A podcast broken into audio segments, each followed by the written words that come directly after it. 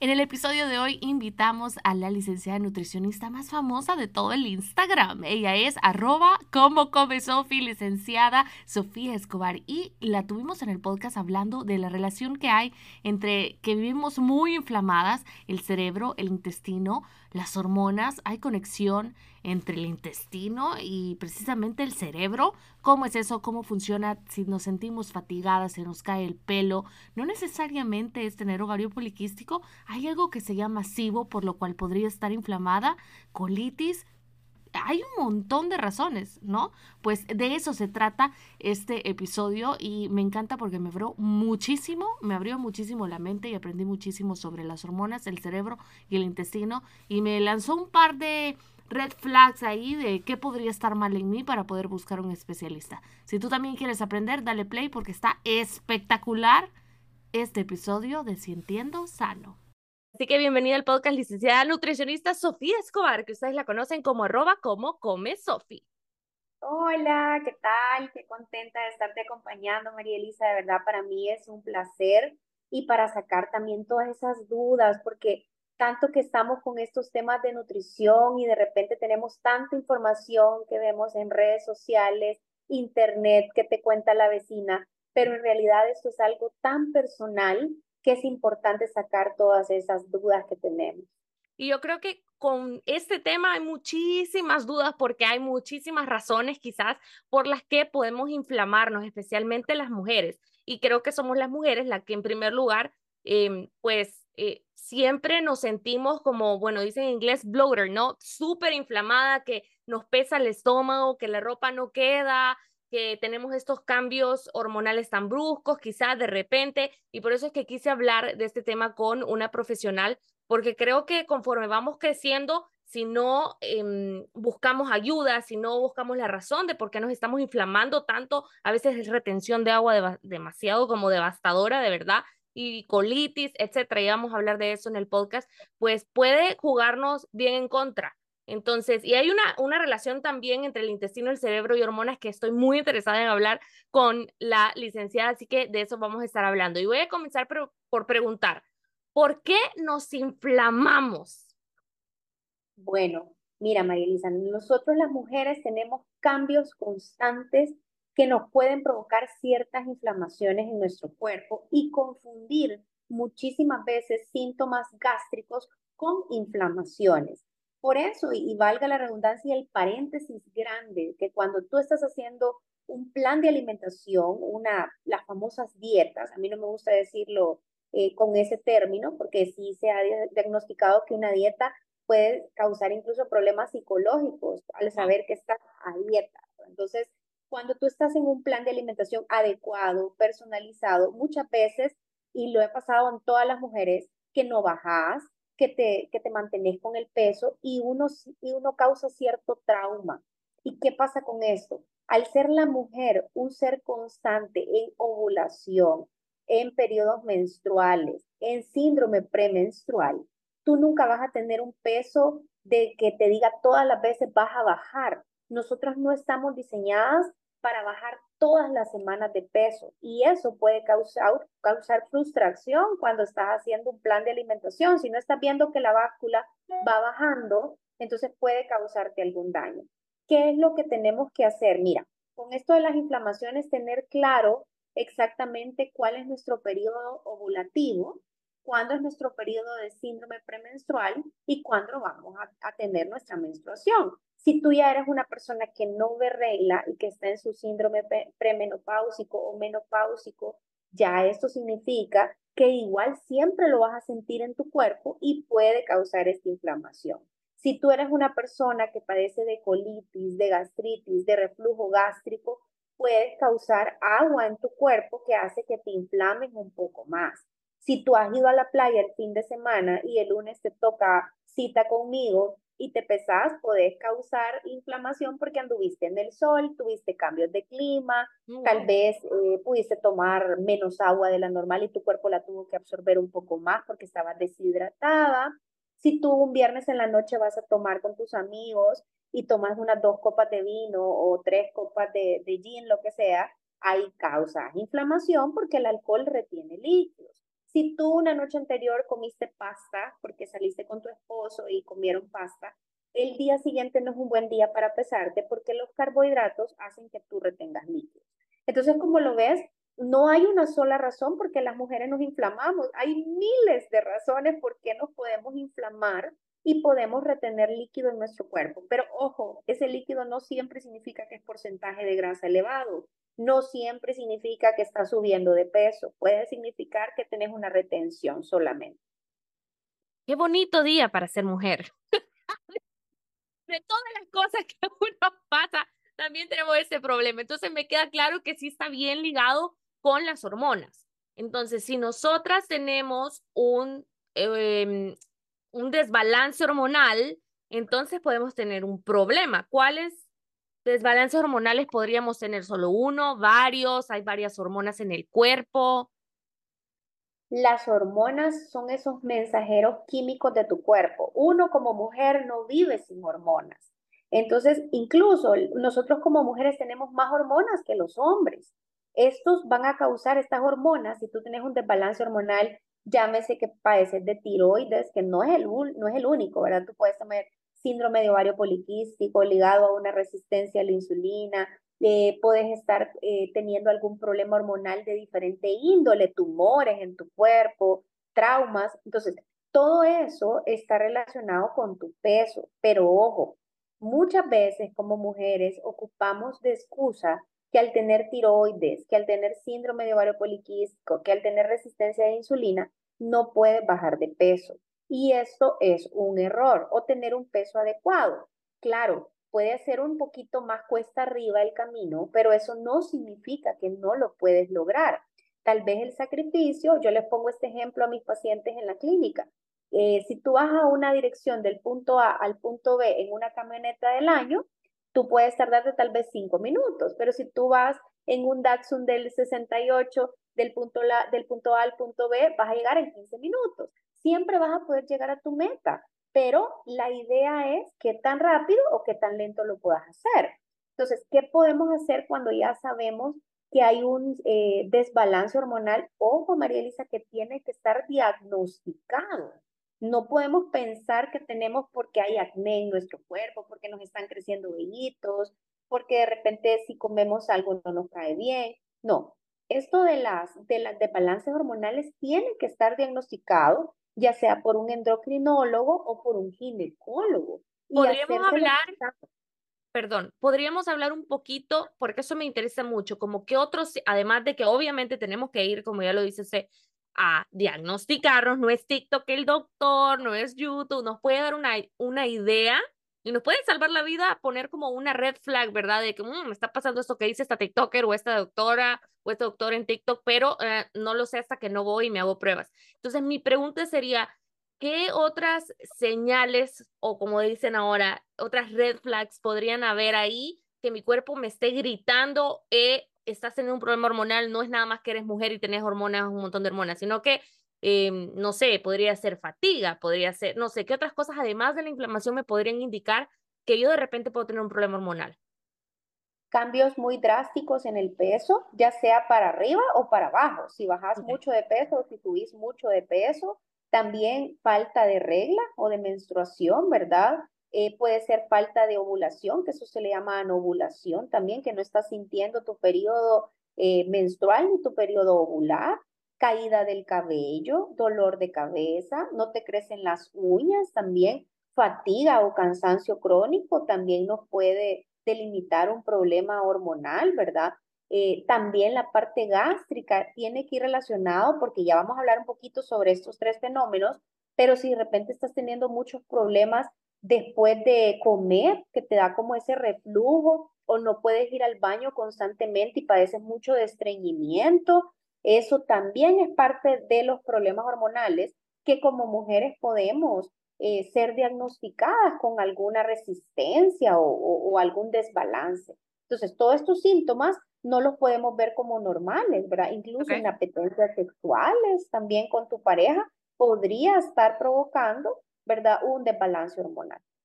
¿Y todo esto se puede arreglar o no se puede arreglar? Claro que se puede arreglar yo no le llamaría más que arreglar, sino que aprender a vivir, porque hay gente que es tiroidea desde los 16, 17 años y toda la vida ha sido diagnosticada como con hipotiroidismo, pero han logrado llevar un estilo de vida saludable. Hay problemas como por ejemplo el síndrome de ovario poliquístico, que al tener hijos muchas mujeres se pueden curar, por ejemplo. Pero uno de los síntomas que es bien importante en el síndrome de ovario poliquístico es esta parte que te sientes frustrada por no tener hijos. Esto es un síntoma. Y yo lo veía como una, como una consecuencia, pero no. La mujer con ovario poliquístico muchas veces tiende a estar frustrada por no tener hijos. Entonces, esta parte es importante que la retomemos como una parte psicológica. La parte de las depresiones o ansiedades también te pueden hacer desarrollar un problema hormonal. Eh, mucha gente dice, no, es que se me murió un familiar, no, es que me acabo de divorciar y de repente me, me produjo una diabetes o me produjo un trastorno metabólico. ¿Por qué?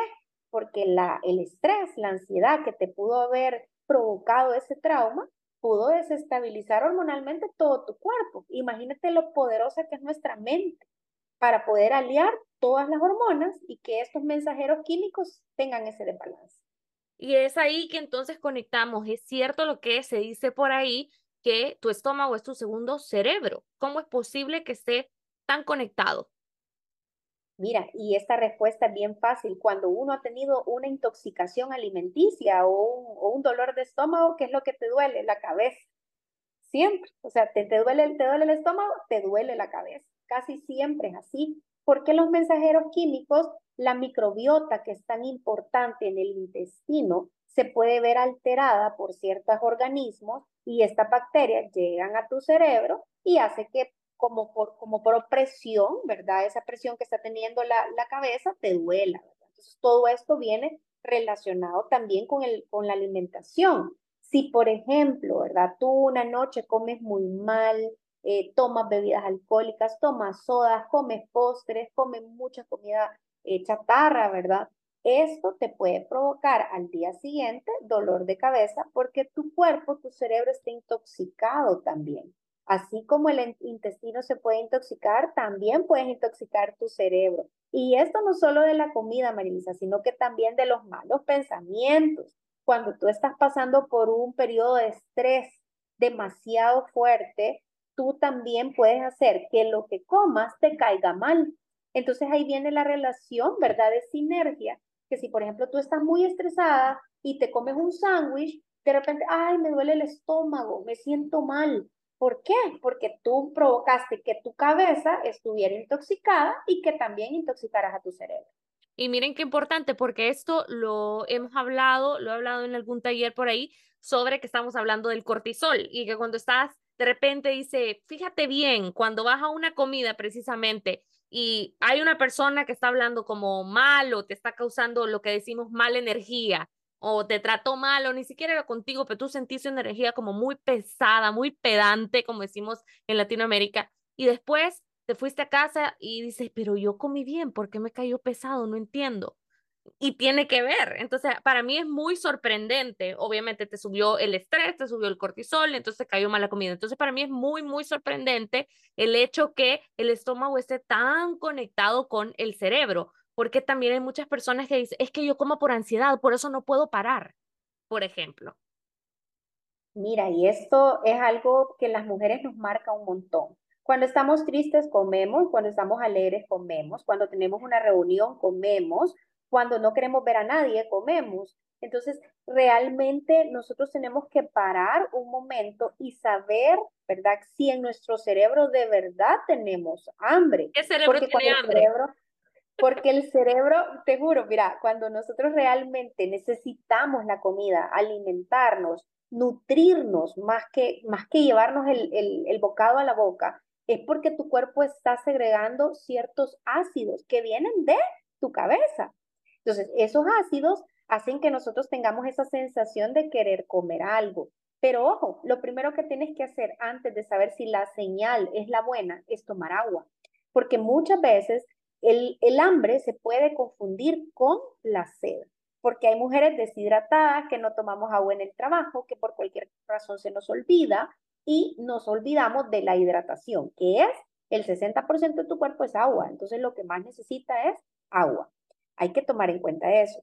Número dos, el punto que tú decías es bien importante. Cuando estamos liberando cortisol, que es la hormona del estrés, ese es uno de, de los principales factores que como nutricionista hacen que mis pacientes no bajen de peso. Y esto incluye hombres y mujeres. Si tú estás pensando todos los días que no has bajado, te estás, te estás pesando en la báscula todos los días, estás midiendo eh, inocuamente tus cantidades de comida, pero de una forma que ya se vuelve enfermiza. De repente tú dices, no, no puedo comer eso porque se me pasa una oncita o porque no, ella me dijo que solo eh, media taza y empiezas a tener estas ideas compulsivas que ahorita ya en la actualidad, y eso es lo que viene más adelante, que es la nutrición intuitiva. No es algo tan prohibitivo, sino que te aprendes a comer, es un desarrollo de una nutrición más sostenible, que es lo que esperamos, primero Dios, que en años futuros venga. Porque todos nos han enseñado a prohibir, pero muchas, muy pocas veces nos han enseñado a comer nos han enseñado a alimentarnos desde bien chiquitos de la forma en que nuestros padres se alimentaron. Entonces, ahí tú pierdes un poco la conexión con el paciente. Cuando tú no sabes si lo que trae a la clínica son problemas, em, estrés, que es la enfermedad número uno, ¿verdad?, de este siglo. Entonces, todo eso hace que tú estés combatiendo innecesariamente con la alimentación, si cuando el factor más importante son los problemas. Entonces, si la persona tiene esta parte psicológica un poco más desarrollada, pues por bajada va a bajar de peso. O sea, si, usted, está calmada, si usted está relajada, usted va a bajar de peso. No te claves tanto. Miren, bien importante, porque yo me acuerdo que mi mamá, cuando yo me quejaba y decía, no, mamá, es que no bajo, no bajo. No bajo porque no bajaba cinco libras en una semana. Vea, la locura de la mujer de querer bajar de un solo. Em, y yo me quejaba y recuerdo que mi mamá me decía es que estás clavada en la báscula, por eso. Y yo no entendía. Y ya muchos años después, y ahora me hace sentido también cuando lo vemos con usted, es esa clavazón o eso lo que decía hace un ratito, el trauma del peso. Entonces la cabeza es tan poderosa que de verdad tus pensamientos como magneto puede, manda esa señal a todo tu cuerpo de, ah, no te crees que puedes bajar, pues no vas a bajar. Literal.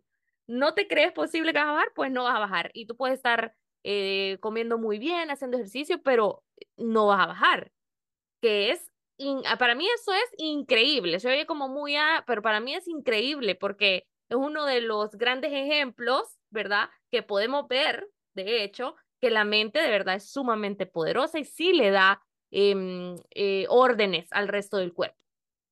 Exacto, sí, nosotros dominamos totalmente nuestros sensores. Es como que nosotros le estemos diciendo al cuerpo, esta semana yo me programo para no bajar, porque voy a tener una mala semana en el trabajo, porque tengo a mis hijos enfermos, porque me he desvelado mucho, y esto es parte de lo que nosotros deberíamos de entender, que una persona que no duerme bien, muy probablemente no baje de peso, que una persona que no descanse lo que tiene que descansar, no va a bajar de peso. ¿Y cómo es esta relación? Porque no tiene que ver con la comida solamente, no, porque el cuerpo es una máquina perfecta, el cual necesita no solamente una buena alimentación, sino que también buenos hábitos.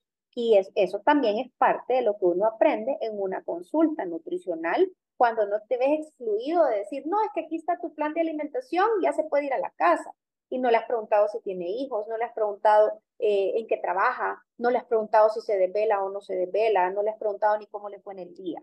Entonces, ojo cuando, sí, ojo cuando nosotros nos enfocamos, yo sé que esto es un poco aparte del tema, pero sí es importante mencionarlo, que tú tienes que tener esa conexión con tu profesional de la salud. Porque si tú no haces esa sinergia con la persona que te está viendo, estás haciendo algo totalmente mecánico. No estás relacionándote en realidad lo que realmente importa es tener esa conexión. Si no, no tienes esa confianza, muy probablemente la persona no te va a decir, no, es que fíjate que me levanté a las 12 porque tenía mucha ansiedad y abrí una bolsa de, de golosinas y me la comí. ¿Por qué? Porque nunca hubo esa sinergia. Entonces, ¿qué está pasando? Esa persona tiene un trastorno y hay que ayudarlo de otra forma. O no, no te va a decir, no, es que fíjate que yo paso dos horas en el gimnasio y, y me paso matando con los ejercicios y después quiero comer menos de la dieta. ¿Por qué no bajas de peso? Porque estás haciendo un déficit calórico demasiado alto y tu cuerpo todo lo que come lo absorbe y lo guarda como depósito, porque sabe que no sabe en qué momentos te va a dar más comida. Y esto pasa, por ejemplo, en el famoso ayuno intermitente. O sea, claro, mucha gente le resulta, pero ¿por qué al, al, otro, al otro porcentaje no le resulta? Porque nosotros todos somos un, un mundo diferente, un cuerpo diferente. Entonces hay que saber qué es lo que le funciona a cada persona. Ya vieron, no me hagan caso cuando les digo del ayuno. No, mentira. no, yo les cuento que yo lo hago, pero yo no les digo que lo vayan a hacer sin preguntar. bueno, y, quiero irme un poquito también eh, para atrás y repasar. Estábamos hablando de que problemas hormonales mm, podrían ser o nombre C, eh, ovario poliquístico, que puede o no tener em, resistencia a la insulina. Em, me estaba diciendo hipertiroidismo o el otro, ¿cómo se llama? hiper o hipotiroidismo. Ambos son de tiroides. Estos, ¿cuáles otros podrían ser, licenciada? Bueno, a veces podríamos tener algunos quistes ováricos, ¿verdad? O podríamos tener eh, problemas de eh, endometriosis, por ejemplo, o problemas gástricos relacionados con el mal uso de la tiroides. Por ejemplo, reflujo gástrico, estreñimiento, colitis, todos esos vienen relacionados a problemas con el peso, María Elisa. De verdad que eh, en las enfermedades autoinmunes o hormonales hay que hacer estudios porque casi que todas vienen relacionadas a la parte reproductiva. Mm. Pero muchas veces podría ser que alguien esté teniendo un déficit hormonal, por ejemplo, por no hacer ejercicio. Algo tan simple como eso. O por tener mucho estrés y tú, alguna hormona tú tenés elevada, por ejemplo, la hormona del cortisol. ¿verdad? Que tú ya la conoces muy bien y de repente que te está provocando tu cortisol esté elevado, que todos los días te desvelas, que tienes mucho trabajo, mucha carga laboral y no descansas lo suficiente. Entonces, no siempre tienen que ser enfermedades, pueden ser reacciones de tu cuerpo a ciertas cosas que tú estás haciendo mal. Y qué importante hacer esa énfasis en esto, porque muchas veces, como ya decíamos, vemos un video, un TikTok, una TikToker, una influencer y decimos, yo tengo lo que me dijo ella y puede ser que yo tenga o algo peor o no, porque, porque como decía, eh, puede ser o la enfermedad o el, ¿sí? O puede ser que tengas un desbalance por ahí que, que no necesariamente implica em, la enfermedad. Dígase, por ejemplo, como decía, puede ser que tenga el cortisol alto, que eso se enmienda, pues liberando ese estrés, ¿no? Ya sabemos todas las, razones, las maneras de, de poder liberar el estrés. Em, o puede ser que no, que tengo varios poliquísticos o no que tengo la otra. Entonces, siento yo que eh, es tan importante ir al médico por la razón principal que todos esos desbalances hormonales tienen muchísimos síntomas en común. Entonces, usted se puede autodiagnosticar muy fácilmente ahora. Y que creo que es algo muy de nuestra generación que tenemos, bueno, los millennials tenemos el celular en la mano desde la adolescencia y luego los que vienen después de nosotros nacen con el celular en la mano. Entonces me las sé todas ya yo ya soy todo, ¿verdad? Me leí, eh, me escuché tres podcasts me, y ya sé todo yo, y TikTok especialmente. Entonces, es bien importante ir, aun cuando usted está seguro, vaya, que la otra es, como decíamos, que yo me puedo jurar por mi vida, en mi cabeza, yo ya me diagnostiqué y eso es y punto, y aunque 10 doctores me digan que no, eso es. Y eso podría estar causando realmente todos mis síntomas, porque refuerzo con mi pensamiento todos esos síntomas. Sí, incluso el, el autodiagnosticarse y el automedicarse pueden ser de los errores más difíciles que hay. ¿Por qué digo lo de automedicarse? Porque en esta lucha de querer tener un cuerpo más escultural, muchas veces eh, o sea, recurrimos a las pastillas para bajar de peso, a líquidos para bajar de peso, a gotas sublinguales, que no sabemos que muchos de los efectos secundarios es que, por ejemplo, este tipo de productos trae la famosa alga marina. Y el alga marina hace eh, que el cuerpo tenga exceso de tiroides en, el, de la hormona tiroidal y puede hacerse un hipertiroidismo, por ejemplo.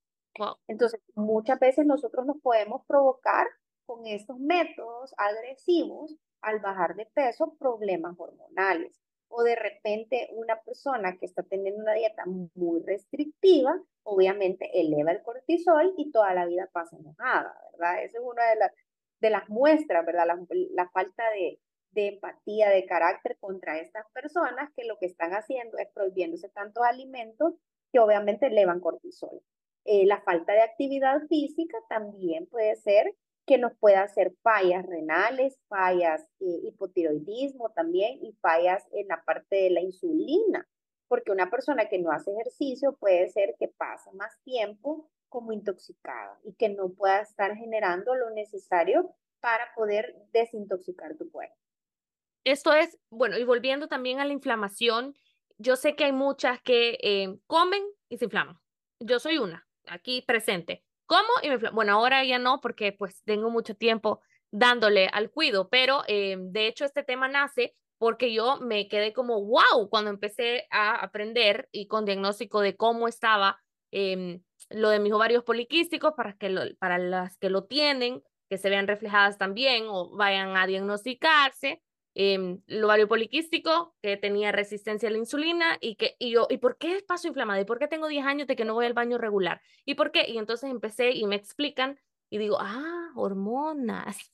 Las hormonas, el desbalance hormonal realmente hace que yo pase inflamada todo el tiempo. ¡Oh! Yo no lo sabía, porque también pasa, ¿no? Que eh, a veces nos diagnostican y no nos explican absolutamente nada. Pasa muchísimo en Estados Unidos. Usted tiene eso, tenga la medicina, adiós que ya lo comentaba usted, ¿no? Que eh, no, no te conocen, em, no hablan contigo y el entorno ambiental podría estar causando mucho lo que te pasa o que se te dispare todo, pero si no lo saben, pues tenga aquí la medicina y, y luego, ¿por qué la medicina no funciona? Entonces, por eso es que dije yo, bueno, yo no tenía una idea de esto, no creo que sea la, la única, entonces me encantaría por eso invitar a un profesional y aquí estamos. Entonces, hablando de la inflamación un poquito, eh, no poder ir al baño nunca tal, eh, la colitis. Yo por ahí estaba viendo que esto tiene correlación directamente en la microbiota, que quiero que por favor nos explique qué es la microbiota, para los que no sabemos, y también que tiene relación este hinchazón con que eh, hay una sobrepoblación precisamente de un microbio y le llaman a esto SIBO. Sí, este es el sobrecrecimiento bacteriano, ¿verdad? Y se da en el intestino delgado. ¿Por qué es importante saber eh, cuando tú estás inflamada por parte del colon, intestino delgado, intestino grueso, a una inflamación, por ejemplo, de que tú estás esperando tu, tu menstruación y te inflamas. Son cosas totalmente diferentes. Recuerden que al estar tan cerca los órganos reproductivos de la mujer, ovarios, ¿verdad? trompas de falopio, muy cerca de los intestinos, puede ser que cada vez que nosotros tenemos el síndrome premenstrual o la ovulación, estos choquen o se peguen y queden un poco más unidos y se puedan confundir, ¿verdad? Con síntomas de un SIBO, pero no, son totalmente diferentes. El SIBO ya es como un síntoma muy fuerte donde pasan inflamados un mayor, una mayor cantidad de tiempo, ya hay un tiempo estipulado para esto y es que no se te quita con tanta facilidad, ¿verdad? Entonces, sí es importante saber la relación y que de repente tú comes mal un día que andas con la regla y decís, ay, qué dolor de vientre tengo. No, lo que estás teniendo es una colitis. Entonces, son cosas totalmente diferentes. Por eso es importante que el autocuido y la forma en que uno se alimenta, en todo el mes, no solo en la, no solo en la parte de la menstruación, sino que en todo el mes, eh, y te conozcas tu cuerpo, porque tú misma lo decías, María Elisa, que de repente, ay, yo antes me, me sentí hinchada todo el tiempo, pero algo tuviste que haber estado consumiendo, o la comida no era muy buena, o las bebidas, o mucha, mucha eh, Comiendo de la fregada todo el tiempo, solo para que sepan, gente, soy yo honesta. Eso hace que nosotros pensemos ¿verdad? O nos demos la oportunidad de saber que no era solo una inflamación de líquidos, sino que tal vez tenías una colitis, podrías haber desarrollado un reflujo, ¿verdad? Entonces, ¿por qué la microbiota viene siendo tan importante en nosotros como mujeres? Porque esto puede detener muchísimas enfermedades y no solo en la parte digestiva. Si tú tienes una buena salud intestinal, tiene una relación directa con tus hormonas. Eso de que las mujeres nos acostumbremos a no ir al baño, y lo vuelvo a repetir porque es algo tan común que lo veo en la consulta, no es normal. No es normal que vayas una vez a la semana al baño, no es normal. Entonces, no te acostumbres a cosas que tu cuerpo no deberían de ser normales, ¿verdad? que no tomes agua durante todo el día porque no te gusta el agua, porque no, lo no sentís sed, no es normal. Entonces, Mire, pónganse uno de estos, ve. Pónganse uno de estos. no hay otra manera, gente. Esas botellas eh, motivadoras nos han aliviado mucho porque yo creo que nos acuerdan, hasta tienen horarios y todo, ¿verdad? Entonces, ¿qué pasa? Cuando nosotros no tenemos ese control, pueden haber otros problemas en nuestro cuerpo y está el SIBO, está el síndrome de colon irritable también que es muy común en las mujeres, eh, están inflamaciones ya hígado grasos, por ejemplo, cuando estamos comiendo muy mal y eso le puede pasar a una persona delgada, o sea, esto no, no es que, ay, no, solo porque tengo sobrepeso a mí me va a pasar, no, me puede pasar aunque sea una persona delgada. Entonces, ojo con esto, ¿verdad? Hay que estar muy pendientes de nuestras hormonas, de nuestro intestino que esté lo más limpio posible, ¿verdad? De no acostumbrarte a lo que no es normal y tener una dieta alta en fibra, que esto te va a ayudar pues a tener una buena digestión. Cuando me refiero a alta en fibra, que no pueden hacer falta los vegetales en nuestra dieta, las frutas en nuestra dieta, no tanto los jugos, jugos, no un jugo de naranja, mejor cómete la naranja, eh, no, no trates de comer todas las meriendas, galletas o chips, sino que mejor elige una fruta, vegetales, ¿verdad? El apio, la zanahoria, que son tan ricos en antioxidantes, y ahí puedes hacer tú los cambios para tener un poco más de fibra en tu dieta. Si en el desayuno, ¿cómo puedo meter, Sofía, en el desayuno vegetales? Pues si te vas a hacer un huevo, hazlo con vegetales o cómete una tomatada con el huevo y ya estás aportando un poquito de fibra a tu dieta que no me gustan los vegetales, no sé cómo hacer con mis hijos. Bueno, entonces licúaselos, póngaselos en una sopa o hazle alguna preparación con salsas que tengan que ver con vegetales. Esas podrían ser algunos tips para tener una microbiota un poco más sana y la hidratación, que esto sí no es negociable. Les voy a dar una fórmula facilísima para las personas que me están escuchando. Por cada 50 libras de peso es un litro de agua. Ahí hagan sus cuentas. Por cada 50 libras que ustedes pesen es un litro de agua. Ojo, quiero formar parte de este peso ideal, no del peso que tenemos actualmente, sino que si por ejemplo tu peso ideal es de 130, pues dos, con dos litros y un poquito más estamos bien. Si es de... si usted no sabe qué es un litro, con dos de estos y medio. Exacto. O sea, y si tú pesas un poquito más, pues siempre el cuerpo va a necesitar un poco más de hidratación y eso va a hacer que tus hormonas también trabajen mejor. Miren qué importante el agua y que, bueno, muchos tienen acceso en Estados Unidos a solo abrir el grillete y ya, ¿verdad? No en todos lados, en España, por ejemplo, que sé que hay personas que escuchan de allá, saludos, en El Salvador no es así. Así que miren las bendiciones que tienen cerca, aprovechen el agua, el agua que es natural, señores. Ok, entonces ya vieron y ya vimos todos, escuchando el podcast, que hay una y un millón de razones por las cuales nos podemos inflamar. Y vuelvo a repetir, si tú estás sintiéndote así de inflamada, pesada, te hinchas cada vez que comes, no vas al baño como decía la licenciada, no es normal, es un signo de alerta, ve y chécate y no vayas nada más a internet, ¿ok? Este, que al final del podcast vamos a tener también la información de cómo puedes contactar a la licenciada Sofi y también voy a dejar todas mis redes sociales y en la cajita de información abajo del podcast. Entonces, quiero hablar un poquito también de qué era la microbiota, o sea, que para que entendamos así como que somos niños, porque pejí, ¿verdad? Yo no me acuerdo haberlo visto en el colegio. Seguramente sí, pero no me acuerdo.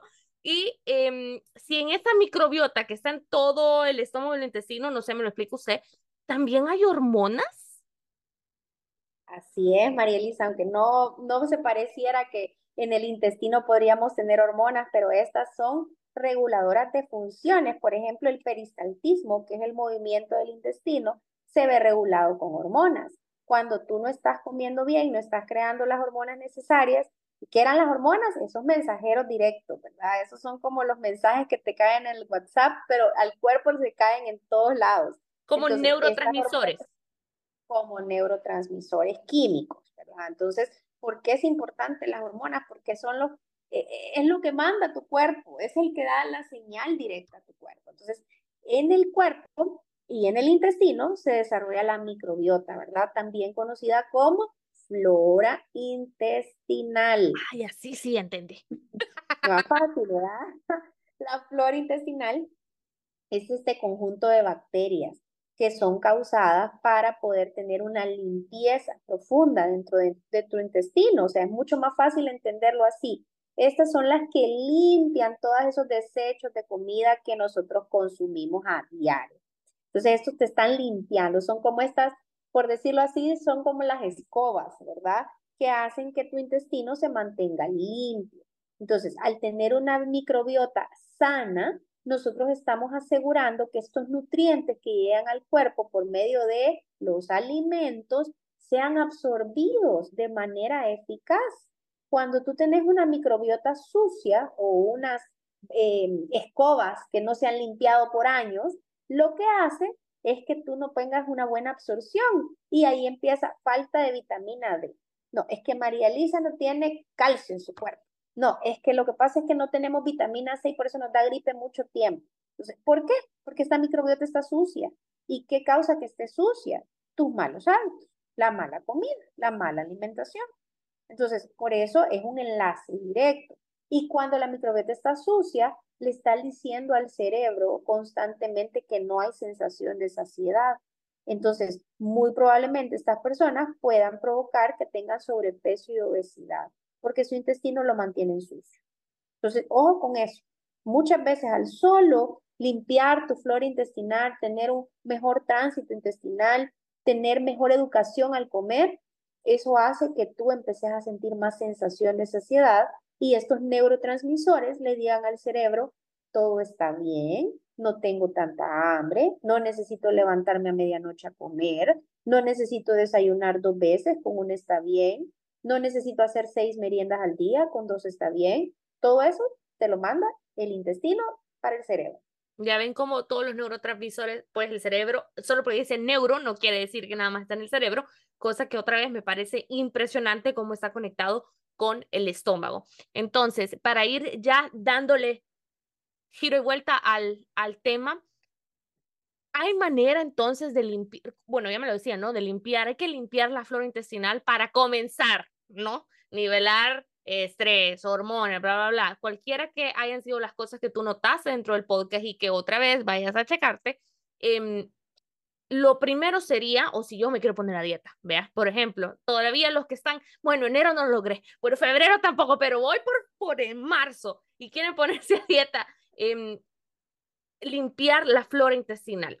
¿Cómo se limpia? Nada más eso, eh, yo veo que venden esos limpiacolon y eso es todo. ¿Cómo es el asunto? Porque hay una diferencia entre lo limpio y lo reconstruyo, porque hay unos que ya de estar comiendo mal, y no lo juzgo, amigos. Créanme que soy lo la primera, este, de estar comiendo mal, de no estar yendo al baño, de no estar tomando agua, etcétera, etcétera. Nos hemos destruido esa flora intestinal. Entonces, si se puede reconstruir, no hay que ir a cirugía. ¿Cómo está este asunto? sí se puede reconstruir y no lo haces por medio de laxantes. Los laxantes solamente lavan. Eso es como echar agua, así, como, como, sí, exacto. Eso lo que hace es que te mata tu flora intestinal. O sea, se la acaba, por decirlo así. La microbiota tiene ciertos pelitos, por decirlo así, como cepillos. Entonces, cuando tú tomas un laxante, esos cepillos quedan acostados y lavados pierdes totalmente el movimiento del intestino y se pierde totalmente lo que es el peristaltismo intestinal. Entonces, ¿qué es lo que tenemos que hacer para tener una buena salud, por decirlo así, en la microbiota? Esto empieza desde la boca. Masticar bien la comida es importantísimo. No puedes eh, dejar de masticar bien y hacer que solo tragas, porque eso no le está mandando la señal correcta al cerebro.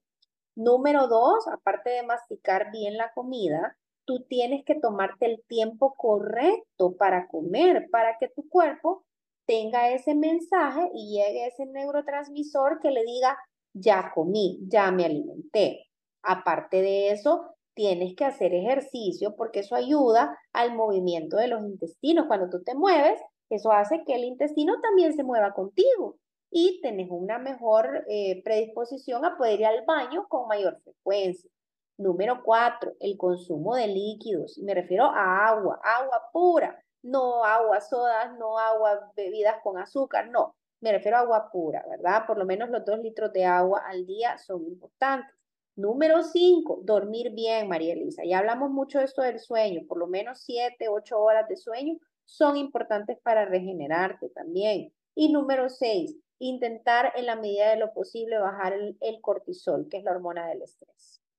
Ok, entonces, si yo, y yo sé que hay muchas que están escuchando que van a pensar esto, ok, doctora, le entiendo, yo escucho, yo proceso, pero fíjese que yo no puedo dormir bien, no sé por qué. Estrés, estrés. Pero bueno, no lo puedo controlar porque mi esposo aquí, la cosa que sea. Usted me dice, yo no puedo dormir por más que intento. Uno, em, yo he tratado de ordenar mis hábitos, reprogramarme para comer bien, pero es que no puedo, viera. Yo sé que le llegan un montón de mujeres así, ¿no? Que me da ansiedad, que no sé qué, y entonces yo voy y no puedo dos días y agarré el pollo frito, las pupusas, todo, ¿verdad? Este, no puedo, simplemente no puedo. Cuando alguien le llega así, ¿verdad? Que la mayoría somos así, especialmente cuando tenemos un desbalance hormonal, o hemos comido mal toda la vida y estamos programados, así como hablamos de las creencias limitantes, los pensamientos negativos, hablamos muchísimo de eso en el podcast, eh, en los talleres que yo hago, pues eso también es programado, ¿no? Como decía, eh, aprendido de repente de los papás o para celebrar, a mí se me hace muy interesante cómo eh, para celebrar nos daban una hamburguesa, ¿vea? Si salía bien en las notas, por ejemplo, y entonces usted ya relacionó que la felicidad es la hamburguesa. Entonces, cuando necesita, ¿verdad?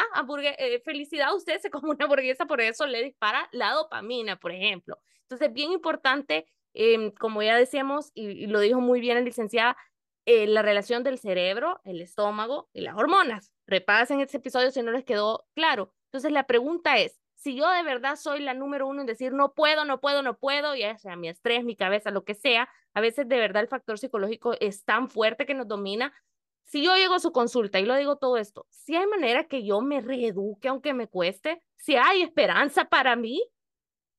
Claro que sí, María Elisa, mira, realmente no es de la noche a la mañana, un cambio permanente nunca va a ser de la noche a la mañana. Todo aquello que promete que en un mes, en dos semanas, en menos tiempo puedes bajar y hacerte un hábito es mentira, porque la psicología y los libros nos dicen, son 21 días para empezar a cultivar un hábito. Entonces, cuando me refiero a empezar, no quiere decir que va a ser de la noche a la mañana. Y el cambio viene desde adentro. Algo que sí eh, le voy a poner un paréntesis es porque cuando tú estabas hablando de por qué no duermo bien, muchas veces es falta de magnesio en tu cuerpo. Si la microbiota está aplastada, por decirlo así, y no tienes una buena salud intestinal, el magnesio no está siendo absorbido y por eso es que la persona no duerme bien. O si de repente está comiendo mucho en la noche y come azúcares, el sistema de la alerta del cerebro está toda la vida con los ojos abiertos. Entonces, está mandando la señal equivocada con los alimentos. Si usted es de la que antes de dormir, si se come una barra de chocolate o se come una galleta o se come un pan dulce, obviamente su cuerpo no va a hacer que digiera bien o está comiendo mucho también. Entonces, ojo con lo que estamos haciendo y lo que estamos metiendo en nuestro cuerpo. Pero sí, totalmente uno se puede reeducar con paciencia, con amor, con esmero y con mucha disciplina, porque no es algo que se hace de la noche a la mañana. El ejemplo más claro es este. Cuando un bebé está pequeño, si tú ves desde los seis meses, dicen los pediatras, que puedes empezar a introducirle alimentos a tu bebé, pero tú no vas y le compras una hamburguesa al bebé para que se la coma el primer día, sino que empiezan con las papillas de vegetales, Después de que le ha dado vegetales, le puedes dar frutas, porque si tú metes primero las frutas, el niño al sentirlo dulce ya no quiere lo simple y ya no se come las papillas. Entonces, lo mismo pasa con el ser humano, María Elisa. Tenemos que educarnos de la manera en que poquito a poco vamos a ir introduciendo, como cuando estábamos bebés, alimentos más sanos. Yo no espero que si alguien que no coma vegetales coma 10 tipos de vegetales. Me conformo con uno o dos, pero que le gusten y se sienta cómodo, ¿verdad? Entonces, muy probablemente pueda tardar un tiempo, pero no importa, el cambio viene desde adentro. Cuando tú ya empiezas a ver efectos en ti, tu piel mejora, ya no tienes tanto eh, barrito en la cara, ya tu crecimiento del cabello ya se ve reflejado, ya las uñas te crecen un poquito más. Cuando te levantas, no toda la vida estás de mal humor y cansado porque sentiste que no dormiste nada en la noche anterior, em, o, simplemente hay días malos, tu energía está baja, entonces, todo eso puede ser un cambio y no simple la báscula, no siempre es que vamos a bajar, siempre vamos a tener otras motivaciones mucho más importantes. Que sea tu amor propio la motivación más importante. Yo creo que nos ha quedado claro en el episodio que si alguno de ustedes o yo sé que hay un poco de hombres escuchando también, eh, de repente siente que de verdad la vida no puede más, ¿verdad? está muy triste, algunos deprimidos, algunos frustrados, quieren cambiar su vida, pero no pueden, digamos, ¿verdad? Em, por más que lo intenten, yo creo que sería bueno poner atención al episodio y rescatar esa parte que si usted come bien, realmente la comida es su medicina, es lo que me queda a mí del episodio. La comida es tu medicina y cualquier problema que esté suscitando, ya sea el estómago, las hormonas o el cerebro, que ya lo decía eh, la licenciada, están conectados, nos confirma esa teoría que están conectados, pues tú puedes realmente ir sanando poco a poco con paciencia y para la paciencia necesitas mucho amor propio, todo esto que te está sucediendo, ¿no? Entonces, bien importante, si tú sientes que hay unas alertas en todo lo que escuchaste ahora y dices, no, me tengo que poner las pilas, tengo que ver qué es lo que sucede conmigo, te invito a que, por favor, si estás en la zona de San Salvador, ¿cierto? Puedas, San Salvador del Salvador, puedas ir a visitar a Cómo Come Sofi en Instagram para que si de repente no la sigan, pero no creo porque es bien famosa, la vayan a seguir y vayan a hacer su cita, es bien importante. Y pregunta, si están en el resto de Latinoamérica, igual pueden hacer una cita como online. Sí, claro, nosotros desde pandemia creo que todo eso se regeneró y tengo realmente pacientes en todo el mundo, Taiwán, España, eh, Italia, tengo en Estados Unidos mucha gente y, solo estamos a, una llamada, a una llamada, ellos tienen su equipo en casa y nos ponemos las pilas para poder ayudarles a todos.